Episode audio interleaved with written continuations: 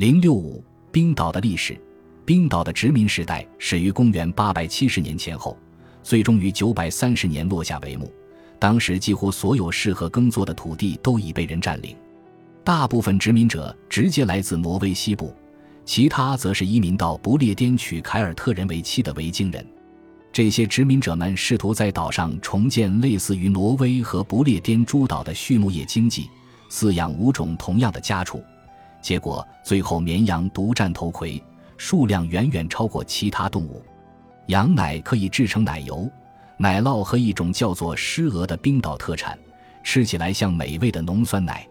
至于冰岛人的其他食物，耐心的动物学家通过在垃圾堆时变出的四十七零零零根骨头，从而推断出他们也靠狩猎和捕鱼获取食物。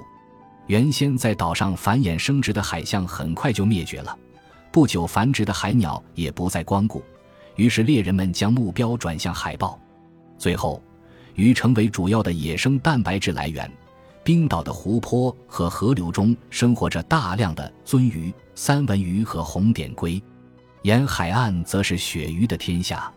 冰岛人就是靠鳕鱼熬过了艰难的小冰河期，并成就了今日的经济。殖民者们在冰岛定居之初，岛上四分之一的土地仍为茂密的森林。但是他们将森林清除一空，辟作牧场，砍伐下来的树木则拿来做柴薪、木炭和木材。在短短几十年内，岛上百分之八十的森林被清除。进入现代后，这一数据上升至百分之九十六，而目前冰岛的森林覆盖率仅为百分之一。更令人不可思议的是，根据考古学家对岛上最早的考古遗址中发现的焚烧过的木头做分析。推断出，大部分木头不是被丢弃，就是被毫无意义的烧掉了。一直到冰岛人意识到所剩的树木已不够用几年，才有所收敛。这些依靠坟林开辟出来的牧场，一旦被绵羊和猪翻拱啃食以后，很难再次生长。今日，如果你行驶在冰岛上，就会吃惊地发现，岛上所剩无几的几棵大树都有篱笆防护，以免遭到绵羊的啃食。冰岛临县以上的高地拥有一大片天然的草原，底下是薄薄一层肥沃的土壤，这对于殖民者而言极具吸引力，因为他们无需清除林木就可以放牧。但是因为高地的气候更加寒冷干燥，植物生长也更为缓慢，且不受树林保护，因此自然环境比低地更为脆弱。一旦作为天然地毯的草原被清除，那么，源自火山尘的土壤将会暴露出来，从而受到风蚀。另外，从山上流下来的水，不管是雨还是融化的雪，都会进一步加剧水土流失。侵蚀形成沟壑后，地表水位就会从沟壑的顶部下降到底部，土壤干燥，从而加强风蚀的侵害。在殖民初期，岛上的土壤便开始从高地冲刷而下，经由低地进入大海。最终，高地既无土壤也无植被，以往丰美的草原变成今日我们所看到的人造沙漠，而低地也紧随其后遭到大面积的侵蚀。时至今日，我们不得不问这样一个问题：那些愚蠢的殖民者为什么没有好好的管理他们的土地，以至于造成如此明显的破坏？难道他们不知道会发生问题吗？是的，他们最后终于意识到了。但一开始，他们并不这样认为。由于当时他们对所在的土地并不熟悉，除了火山和温泉以外，冰岛看起来与这些殖民者的故乡挪威和英国非常相似。他们不知道，其实冰岛的土壤和植物要比故乡的来的脆弱。对维京人来说，在高地放牧是一件再自然不过的事，就像在苏格兰那样。然而，他们怎会知道冰岛的高地容不下这么多的羊？甚至在低地也有过度放牧的问题。总之，冰岛会成为生态环境破坏最严重的欧洲国家，不是因为这些挪威和英国的移民们踏上冰岛后突然变得莽撞大意，而是面对表面繁茂但内里脆弱的冰岛环境，一味的照搬老经验。最后，维京人终于醒悟过来，开始寻求补救办法。他们不再丢弃大块的木头。不再饲养会破坏生态的猪和山羊，也放弃了大部分的高地。相邻的农场们一起合作，共同商讨防止土壤侵蚀的决策，比如规定在晚春水草丰美的时候，把绵羊赶到公有高地的牧场度下，然后到秋天再把羊群赶下来。牧民们先对每个公有牧场的最高养羊数额达成协议，然后按比例分摊到每个牧民。这种决策灵活、富有弹性，但也很保守。我的冰岛朋友甚至用保守和死板来形容自己的社会。丹麦政府自一千三百九十七年开始统治冰岛，诚心诚意想提高岛民的生活条件，但时不时遭到冰岛人的阻挠。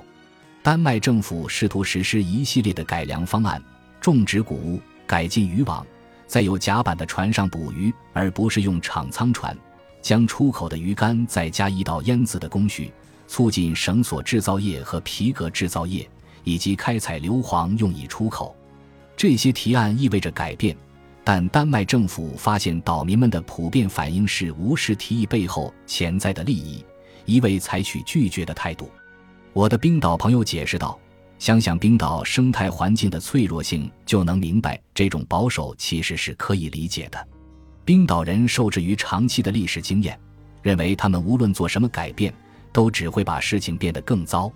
在冰岛早期历史的头几年。”殖民者们也曾设计出或多或少可行的经济和社会体系，但结果是大多数岛民仍然一贫如洗，还有一些人活活饿死。不过社会好歹幸存下来。另外，其他一些改革实验也均以彻底的失败而告终。这些如月球表面般光秃秃的高地、废弃的牧场以及惨遭土壤侵蚀的农场，都是活生生的证据。冰岛人不得不认命，这不是一个经得起反复实验的国家。脚下的土地太过脆弱，如果按照我们目前的生活方式进行，至少一部分人能活下来。所以别要求我们改变。冰岛自公元870年起的政治历史可被概括如下：冰岛的自治统治维持了好几个世纪，一直到13世纪上半叶，岛上五大家族的首领相互斗争，造成死伤无数，农田被焚。1262年，冰岛人邀请挪威的国王来统治自己。原因在于山高皇帝远，挪威国王不会对冰岛人造成很大威胁，岛民们因此仍可保留自由。另外，有一位共同的统治者可以结束当前混战的局面。公元一千三百九十七年，斯堪的纳维亚皇室间的联姻使丹麦、瑞典和挪威统一起来，受同一位国王的统治。该国王心仪的省份自然是最富裕的丹麦，对相对贫穷的挪威和冰岛没什么兴趣。公元一八七四年，冰岛实现部分自治；一九零四年获得内部自治，然后于一九四四年正式脱离丹麦。从中世纪后期开始，鳕鱼干贸易的增长刺激了冰岛的经济。这些鳕鱼在冰岛海域被捕获，制成鱼干后出口到欧洲大陆，供应给不断壮大的城市居民。冰岛国内缺乏造船用的巨木。因此，捕鱼业及渔产品出口往往被外国船只所控制，特别是挪威人、英国人、德国人、法国人和荷兰人。到了二十世纪初期，冰岛开始发展自己的船队，继而形成渔业产业化。一九五零年，渔产品已经占冰岛总出口的百分之九十以上。相比之下，以前居主导地位的农产品大为逊色。而冰岛的城镇人口早在1923年就已经超过农村人口。冰岛现为斯堪的纳维亚地区城市化程度最高的国家，超过一半的人口居住在首都雷克雅未克。直至今日，斯堪的纳维亚人口仍源源不断地涌入城市。冰岛的农民们放弃了他们的农场，将其改为夏季度假别墅，然后搬到城里来寻找工作，喝着可乐，享受全球文化。今日的冰岛，由于丰富的鱼类资源、地热和河流水力发电，再加上不再为造船的木头发愁，这个欧洲以前最贫穷的国家摇身一变，成为全世界人均最富裕的国家之一。